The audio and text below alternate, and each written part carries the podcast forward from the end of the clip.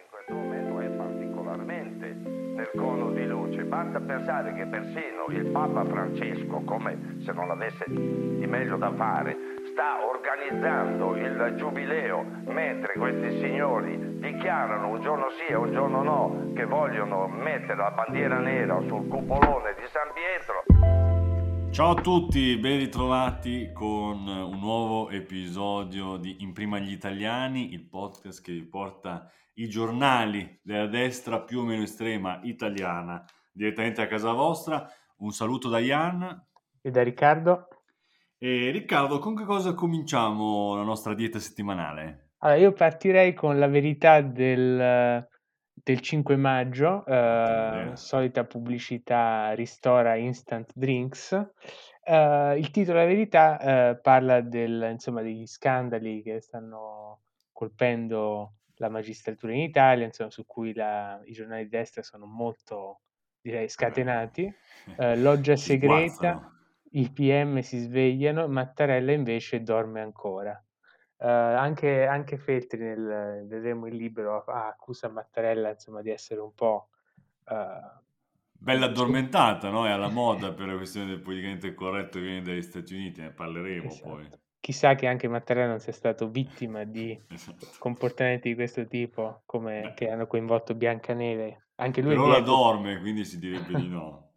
sì. E, um, oltre a questo titolo, insomma, si parla chiaramente de- del caso Fedez, che vedremo nel dettaglio. Uh, Maurizio Belpietro appunto commenta sul DDL Zan, voglio poter dire che l'utero in affitto è un obbrobrio, uh, questo in prima, e si parla di, del ritorno di Murigno alla Roma e del nuovo libro di Marcello Veneziani, un romanzo affascinante su cui aleggia come spirito guida l'abate Gioacchino da Fiore. Non ne parleremo. No, uh, c'è una scelta razionale.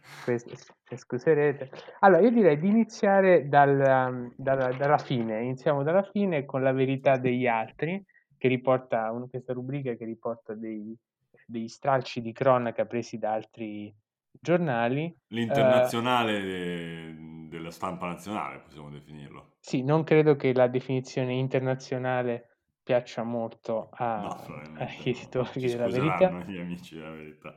Ma mhmm, iniziamo da un articolo che ha fatto il giro del web, eh, scambia la moglie per un cinghiale e le spara nell'orto. Tragedia sfiorata nella frazione Giungatelle di Montecorice, Salerno. Insomma, l'uomo, 70 anni, tradito dall'oscurità, avrebbe sparato convinto di mirare a un cinghiale entrato nell'orto. La donna è stata trasportata all'ospedale Santa Lucia eh, di Santa, scusate, San Luca di Valle della Lucania, ma sembrerebbe fuori, fuori pericolo. Insomma, ma quindi questo non è un contenuto originale, la verità? No, questo ce lo riporta TGCOM 24. Ah, uh, anche nel, ci sarebbe da investigare meglio la, le, le, fonti, il messaggero, sì. il gazzettino, c'è anche Marco Giordano del Corriere della Sera, insomma c'è un, una serie di giornali tutti italiani, quindi un'internazionale versione local mettiamo così, a chilometro zero. Eh. Uh, ma io direi di dedicare la, l'attenzione, di concentrarci su questo articolo di Silvana De Mari uh, che ci parla del caso Grillo, ma prendendo una, una, un approccio molto personale. Il titolo è Stupro di gruppo, roba da omuncoli cresciuti a porno video. Porno video come unica parola, insomma un'inversione anche interessante. La pornografia distrugge il cervello e virilità, questo è l'articolo a pagina 9 è il dato di fatto scientifico da cui parte. L'articolo. Sì, questa è la, è la premessa. Eh, sì, insomma, diciamo, l'articolo è interessante perché dà una contestualizzazione storica al, allo stupro. Uh, si parla degli antichi che erano feroci, ma avevano bene in testa il concetto che i figli sono la ricchezza. Le idiozie di Malthus erano di là da venire. Eh, Chi aveva le donne aveva più discendenza e vinceva. E lo stesso schema lo troviamo in tutta la preistoria e quindi anche tra gli indiani d'America. Insomma, si parla di come la, la violenza sulle donne sia stata un, un topos ricorrente nella storia dell'umanità. Bello anche pres- questo link tra preistoria e indiani d'America senza soluzione di continuità. Ma non è finita qui perché l'esempio successivo è Maometto, che ebbe innumerevoli ah, certo. schiave che erano spesso donne del nemico sconfitto. Quindi affermare che è sbagliato prendere schiava la donna del nemico sconfitto nell'Islam è blasfemia, conclude Silvana De Mari che ci dice che al di fuori del cristianesimo, prima del cristianesimo, dopo il cristianesimo, la difesa delle donne non esiste, perché regna la legge del più forte, la donna non lo è.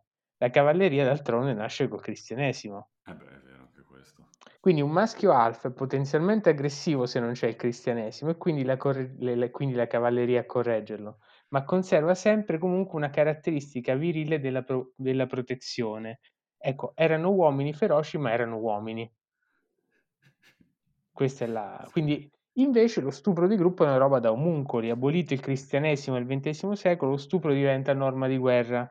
Si fa l'esempio, è stato la norma dell'esercito nazista, l'esercito giapponese in Manciuria, le truppe marocchine in Italia, ma soprattutto la norma nell'Armata Rossa, ovunque sia stata. Da qui deduciamo che il marxismo, il marxismo, come ogni dittatura, genera maschi non alfa.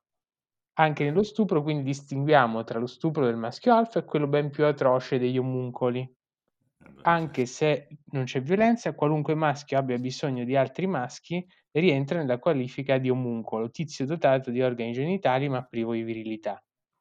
Quindi questa prima parte molto storica, voi direte come si collega alla pornografia e al caso Grillo? Molto difficile, ma c'è un salto immediato subito dopo. Le dittature uccidono la virilità e generano maschi non alfa, la pornografia uccide la virilità e genera maschi non alfa. Questo è il, ah. il collegamento che viene fatto. porno video. L'oppio o i suoi più contemporanei sostituti la pornografia sono la via più breve ed efficace per distruggere un individuo e quindi per distruggere un popolo, che è appunto un insieme di individui. Parlando del caso Grillo, il silenzio delle campionesse e il vittimismo isterico, quelle che dopo aver tolto il lavoro a attrici più capaci si scoprono essere alici nel paese dei produttori, qui ci colleghiamo anche al MeToo, eh, è altrettanto ignobile, come, quasi come eh, un, le parole dei genitori di, di Grillo Junior. Sul banco degli imputati, insieme ai puponi interminati, dovrebbero sedere anche chi, lavora, chi fabbrica pornografia, chi la permette, le miriadi di zuzzurelloni che in deliranti lezioni di cosiddetta educazione sessuale spiegano che la sessualità va sempre vissuta senza vergogna. I puponi non si vergognano, appunto insomma, un articolo C'è difficile tutto. da inquadrare. Difficile un da excursus antropologico di, di, Silvia De Mari, Silvana De Mari. Sì, molto, eh, molto interessante. Ma d'altronde il, te- il, tema della sessualità insomma, ha dominato la, il dibattito pubblico, si parla di DDL Zana, pagina 6, eh, Gemma Gaetani ci parla in dettaglio di tutti i testi di Fedez, diciamo, omofobi e che lui ah, poi ha... Certo ha rinnegato, il bavaglio si ritorce contro il suo paladino, vengono riportati i testi nel dettaglio con un, certa, insomma, un certo gusto, devo dire. Un po' di morbosità, e... vuoi ehm, dire? Con un po' di morbosità, sì. Ehm, però è interessante questo, il fatto che venga riportato un articolo della stampa in cui si parlava del, itali- il paese spaccato in due sulle tematiche del gender e Giuliano Guzzo fa notare che effettivamente sondaggi, da questo sondaggio che di cui dà notizia la stampa firma Marina Terragni, eh, il, la maggioranza delle persone non è così eh, allineata, diciamo, al, non è così progressista o aperta a queste tematiche, diciamo, come ci piacerebbe credere, con il 70% dei, degli intervistati che è convintamente contrario alla scelta del sesso a prescindere da quello di nascita. Quindi, insomma, questo diciamo, ci dà una, una certa idea del, del, dello stato delle cose certo. e eh, la stampa la critica riguarda la stampa che invece parla di paese spaccato in due quando in realtà i numeri sono altri. Per concludere appunto Maurizio Belpietro eh, il direttore che ci dice che vuole, voglio poter dire che l'Otto affitto è un obbrobrio, dicevamo, e ci racconta di come durante una trasmissione con Barbara Palombelli, Giovanna Melardi e Marattin ehm, lui ha detto che lui vuole di dire ciò che non vuole che gli sia impedito di dire ciò che pensa, mentre chiaramente la Melandri e Marattini hanno fatto notare che la proposta di legge non vieta di criticare l'utero in affitto, per esempio, potrà continuare a dirlo. Uh, e qui Belpietro va nella fantascienza abbastanza, ma chi lo sa. Così i bambini uscendo dall'asilo, nel caso passasse la legge Zan, non vi correranno incontro urlando mamma o papà, ma grideranno genitore 1, genitore 2. Sì, la legge Zan è una porcata e a dirlo non siamo io, Massimo Gandolfini e gli altri Family Day, ma Platinet, che, che a dire il vero l'ha definita in modo anche peggiore. Ma penso che tu abbia molto di più da dirci a riguardo. Assolutamente. Da... Posso dire che però in tutto questo, no, quando parliamo di, eh, della debolezza della politica, politica che ha perso il privato nei confronti dell'economia, poi quando uno legge gli effetti che un semplice DDL potrebbe avere sulla nostra società, viene un po' anche rinfrancato, no? La politica può cambiare le cose.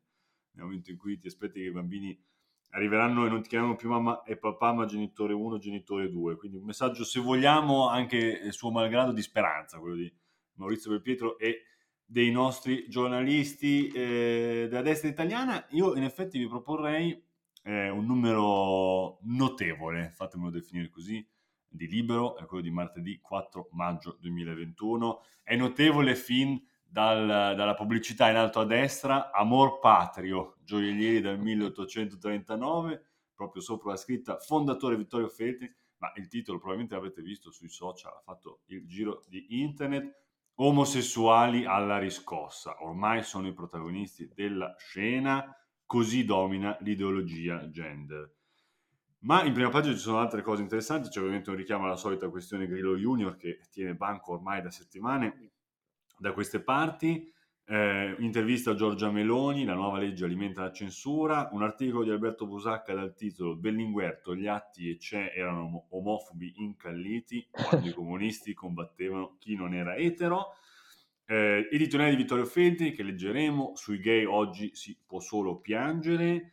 Eh, e infine un piccolo richiamo, un piccolo commento critico comunque sull'assembramento dei tifosi dell'Inter dopo la vittoria dello scudetto eh, titolo eh, dell'articolo di Alessandro Giuli, i tifosi si assembrano e la sinistra resta zitta.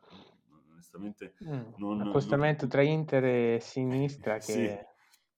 Insomma, il solito possiamo dire. Io comincerei a pagina 2, c'è un articolo eh, appropriatamente eh, intitolato eh, Autodenuncia eh, e sotto Cerco praticante bianca e femmina. L'articolo di Yuri Maria Prado. Ve lo leggo. In vista dell'approvazione del DDL ZAN, quello che prescrive come ci si deve comportare nella Repubblica per benino, sfrutto l'ultimo periodo di libertà discriminatoria e faccio da qui l'annuncio. Ho uno studio legale e cerco una praticante. Una, non un slash A e non un asterisco. Femmina proprio. La voglio bianca, tanto per cominciare. Perché magari mi arriva un cliente progressista, uno di quelli che i negri ritengono tutt'al più a nettargli la casa, e va bene tutto, ma mica si fida se una figlia di africani mette il naso nei suoi affari. Poi la voglio bella e oca come una ministra PD. Fondamentale che sia ignorante come una parlamentare 5 Stelle o a tutto concedere di liberi uguali, così non sfiguro. Inutile precisare infine che la voglio giovane, perché poi non si potrà più dire, ma sopra i 25 per me sono tutte carampane. E conclude eh, questo quindi è un contratto di breve periodo? Non... Sì, è un annuncio sì, a termine. Esatto, non c'è una specifica se è no, eh, un mini job alla tedesca forse, esatto. perché se per non rientrare poi nei 26 anni, forse, sì, per, sì.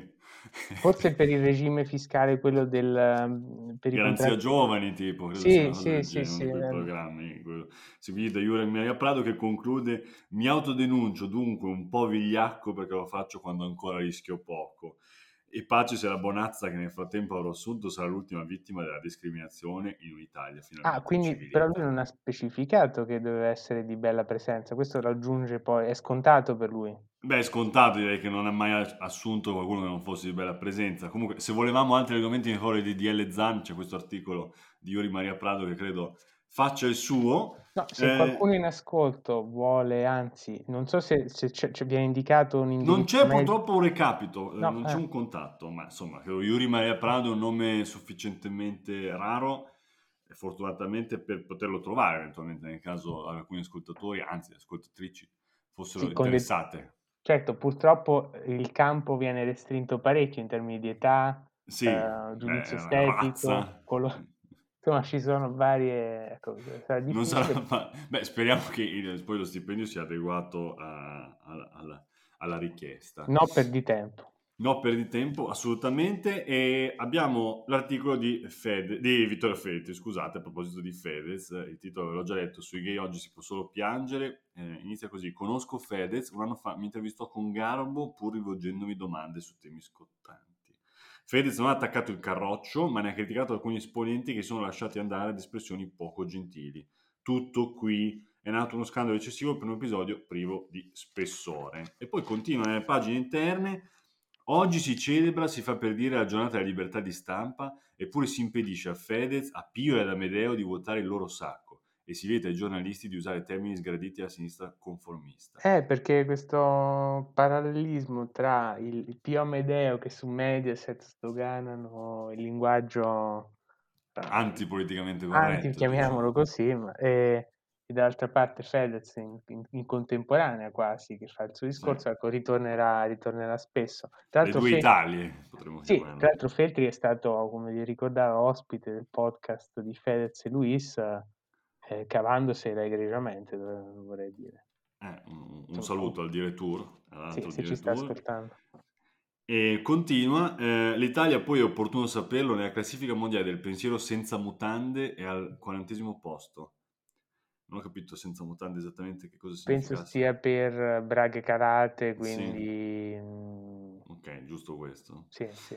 Eh, nel bel paese domina un bigottismo progressista che infligge le manette a chiunque non si pieghi a religione del politicamente corretto. Personalmente, nei confronti delle lesbiche, che hanno i miei stessi gusti, e dei gay, che preferisco chiamare froci, non nutro no. sentimenti di avversione poiché mi faccio i fatti miei. Conclude poi, quando ero ragazzino l'omosessualità costituiva reato, un mio amico a Bergamo frequentava un cinema, Sant'Orsola, che era un luogo zeppo di gay, non perché gli fosse tale, specifica, piuttosto perché il prezzo del biglietto d'ingresso era accessibile anche ai poveri. Scherzando gli posi un quesito, scusa ma se qualcuno in sala attenta alla tua verginità posteriore, come ti comporti? Mi rispose, semplice, stringo le chiappe e lo porto in questura. Si è sempre riso a proposito di quello che allora chiamavamo checche, oggi si può soltanto piangere insomma, si evince che in effetti il DDL ZAN non sappiamo se cambierà in generale eventualmente le cose, ma probabilmente il contenuto di qualche articolo da queste parti potrebbe soffrire. Che ci sia un perché... impatto sulla linea editoriale sicuramente... no, nella selezione di termini, perché credo che in, in due pagine ci siano state boh, 5-7 menzioni di negri, froci, checche e compagnia, comunque come sempre Vittorio Feltri non la manda a dire, peraltro l'articolo accanto parla del fatto che non ci sia in realtà una vera e propria emergenza di odio eh, anti-omosessuale. Eh, si cita un dato al proposito, sono 35, poco più le segnalazioni relative a fatti eh, di odio anti-omosessuale eh, ogni anno. Eh, la profanazione di tombe per odio razziale e religioso sono state quattro volte di più, 146 all'anno, ma per la sinistra non c'è emergenza. Quindi la sinistra viene accusata di non parlare sufficientemente di odio razziale. Eh, non si parla abbastanza di tombe, forse. forse quello è il tema sollevato eh, da libro, mh, mm, non è eh, chiarissimo. Io leggerei infine un altro ehm, ultimo articolo di questa edizione, dalla quale purtroppo avevo dovuto tagliare a forza, davvero un'edizione ricca, quella di libro di martedì 4 maggio, ma a pagina 20 di fianco alle notizie in breve dove c'è un titolo Diletta Leotta, virgolettato, ho limonato, si parla della vicenda, avrete probabilmente eh, letto qui sui social, eh, di Biancaneve, eh, della fiaba di Biancaneve, eh, accusata di diciamo, trattare il tema del consenso eh, o della mancanza eh, del consenso in maniera superficiale. Il titolo è quindi Il Me Too vuole Biancaneve morta, sempre mm. toni bassi da queste parti Parco sotto accusa, il principe non può baciarla senza consenso, ma così resta incantata. Effettivamente è in un cul-de-sac. Eh, la liturgia politicamente corretta, l'articolo di Emilia Santini comincia così. Ormai non ci si può più baciare in santa pace nemmeno nelle fiabe. Il personaggio più bersagliato è il povero principe azzurro che ormai non sa più che deve fare per tirare a campare. Se salva la sua bella la sottovaluta, se la mantiene in un castello da sogno non pensa alla sua emancipazione, se combatte al suo posto viola la parità dei diritti praticamente le femministe non gliele fanno passare mezza. Il caso Snow White scoppia all'indomani della riapertura del parco Disneyland della California. Per l'occasione il percorso dedicato alla fiaba di Biancaneve e i Sette Nani era stato aggiornato. La corsa culmina come novella impone, ossia con un quadro che immortale il bel principe chino sull'amata Biancaneve. Come è noto, la bacia salvandole la vita. Ribadiamo quest'ultimo particolare. Il nostro non se la stava limonando perché gli andava. Eh, senza di questo bacio, tanti cari saluti alla beniamina dei sette nani eppure gli americani si scandalizzano.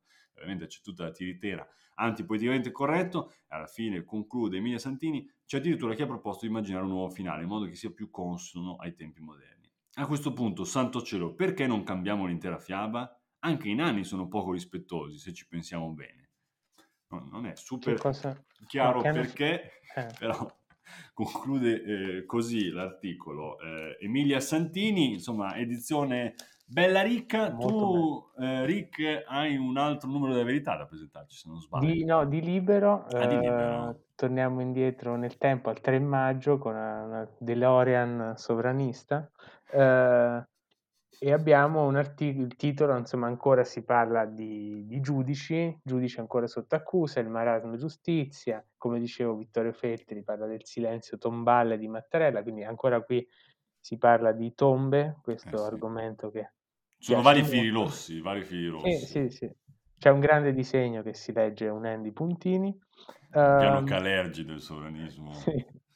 E si parla di Fedez e c'è una bella intervista a Luxuria che ammette la verità, non è offensivo dire frocio, articolo di Gianluca ah. Veneziani che leggeremo a fondo.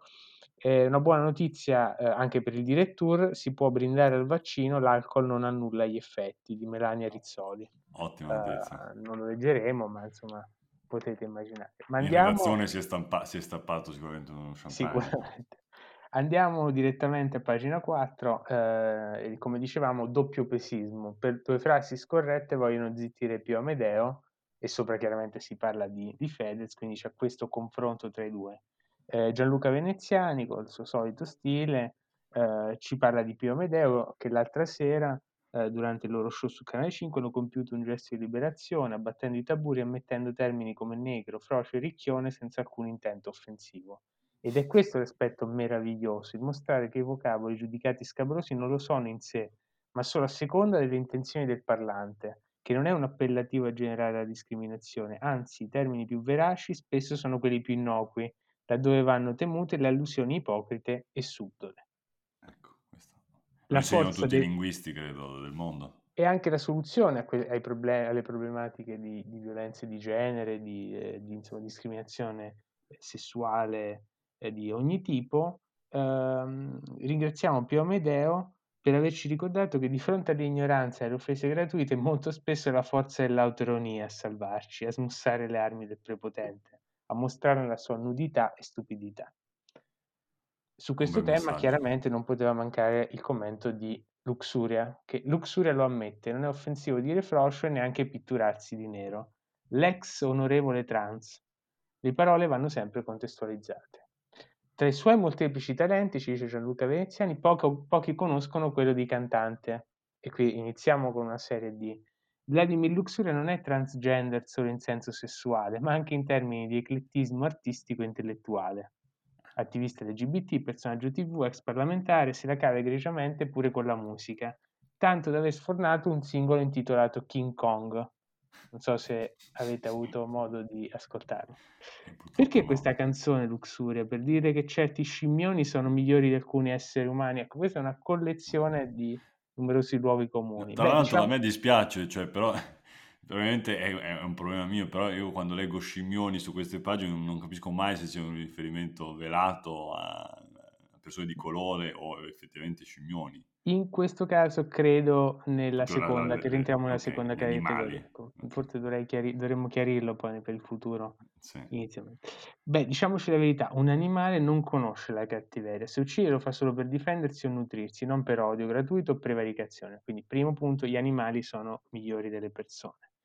Secondo commento su questa, questa canzone King Kong, che insomma dovremmo ascoltare, il testo della canzone invita a distruggere quelle persone molto peggio di me che non sono santi, soprattutto nel privé, e hanno la faccia come il culo. È un affondo contro certi salotti buoni che buoni non sono? Sì, mi riferisco a quelli che fanno i moralisti Savonarola, puntano il dito verso gli altri, ma al calar delle tenebre si calano le braghe. Eh, Insomma, calcalando. Sì, ecco. La canzone comincia con l'immagine di lei legata a un palo come Jessica Lange. Dietro c'è anche il sogno erotico proibito di un rapporto con King Kong? Domanda particolare. No, se no Rinolfi direbbe che il mio è un inno alla zoofilia. Ride. Uh, Draghi è il King Kong che spazzerà via virus e lockdown, insomma, chiaramente Draghi, si evoca, gioca, si gioca. Qui, Draghi evoca piuttosto il drago, non so se Ah, avete mai fatto questa associazione di idee, un'altra creatura mostruosa Borges qui. sì, che, i caravel- che i cavalieri dovevano abbattere per liberare le belle principesse assediate. Lui ha credito, è conosciuto a livello internazionale, ma questo lo si diceva anche di Monti.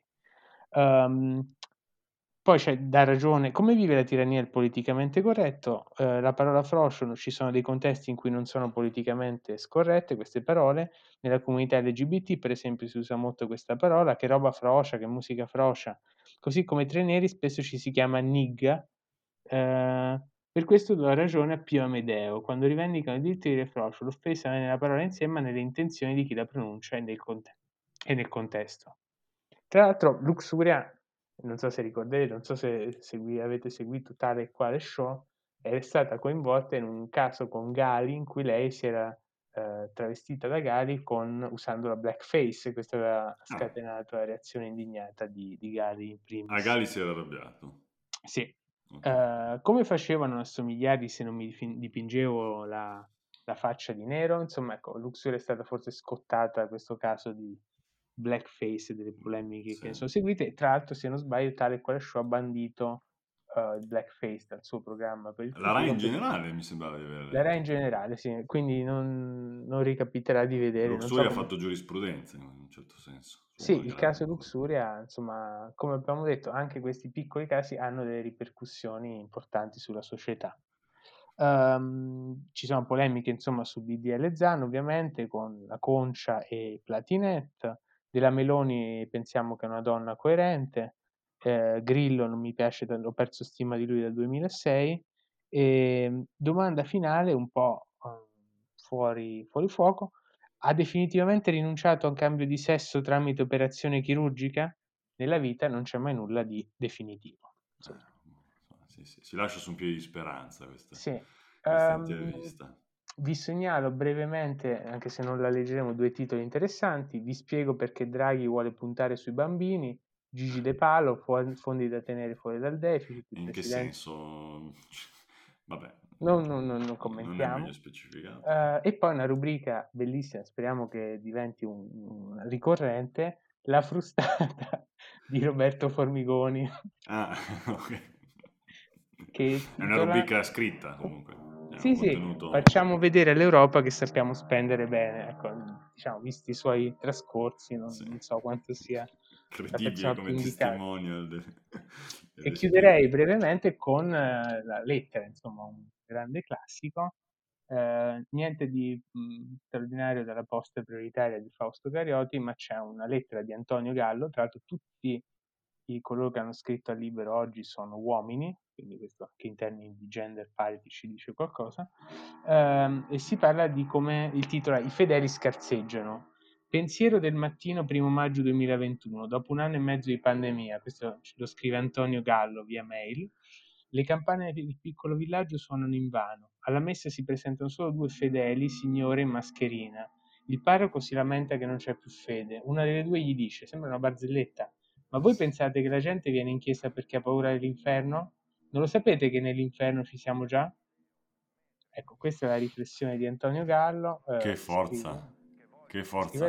Potremmo chiamarlo Don Antonio Gallo. Eh, con non... questa lettera finale siamo molto felici di avere il suo commento eh, forte e penetrante come conclusione dell'episodio.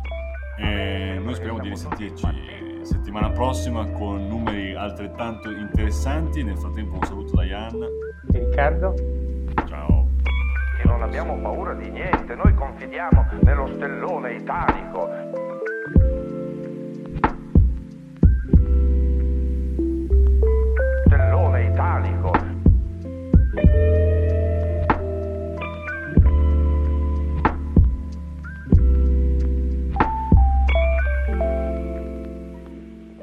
Confidiamo nel, nel PD, nel multiculturalismo.